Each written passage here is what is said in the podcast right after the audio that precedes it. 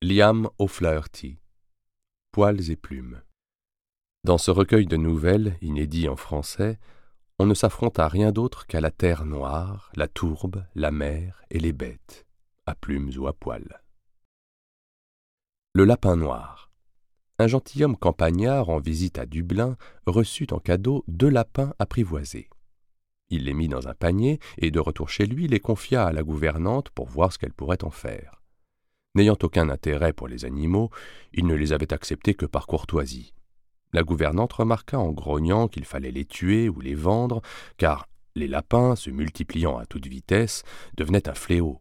Mais le maître dit qu'il ne s'en séparerait sous aucun prétexte, car c'était un cadeau. Elle les mit donc dans la remise à combustible au fond du potager. Les lapins étaient très jeunes et à moitié sevrés.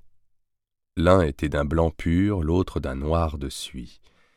Dès qu'ils furent lâchés dans la remise, ils se blottirent dans un coin, fourrant chacun la tête sous le ventre de l'autre, terrifiés par cet environnement inhabituel. La gouvernante ordonna à un garçon de leur apporter des feuilles de chou.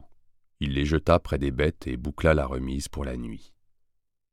Le lendemain matin, à l'ouverture de la remise, le lapin blanc avait disparu. Trouvant une fissure entre la cloison de bois et le sol, il avait creusé un trou avec les pattes et gagné la liberté en se réfugiant dans les bois proches. On ne fit aucune tentative pour le capturer, ce qui ravit la gouvernante, car le lapin noir ne pouvait se reproduire tout seul. Elle interdit également que l'on colmatât la brèche, dans l'espoir que le noir suivrait le même chemin que le blanc.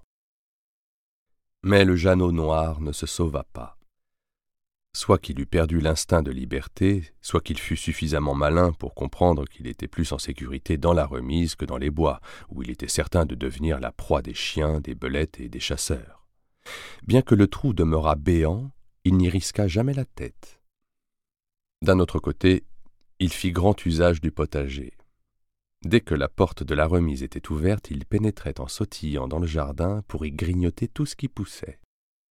Comme on le laissait faire, la gouvernante dit que c'était la faute du maître si les dents de la vermine laissaient la table de la salle à manger sans la moindre branche de céleri. En peu de temps, le lapin noir atteignit une taille gigantesque et devint plus gros que le plus gros chat sans queue de l'île de Man. Il avait sur le dos suffisamment de fourrure d'un noir de jet pour faire une descente de lit, des dents comme des lames de rasoir et des oreilles aussi longues que celles d'un lièvre. Le vieux gentilhomme avait l'habitude de mener les visiteurs à la fenêtre de la bibliothèque donnant sur le potager pour leur montrer le lapin, comme un monstre intéressant dont on lui avait fait cadeau.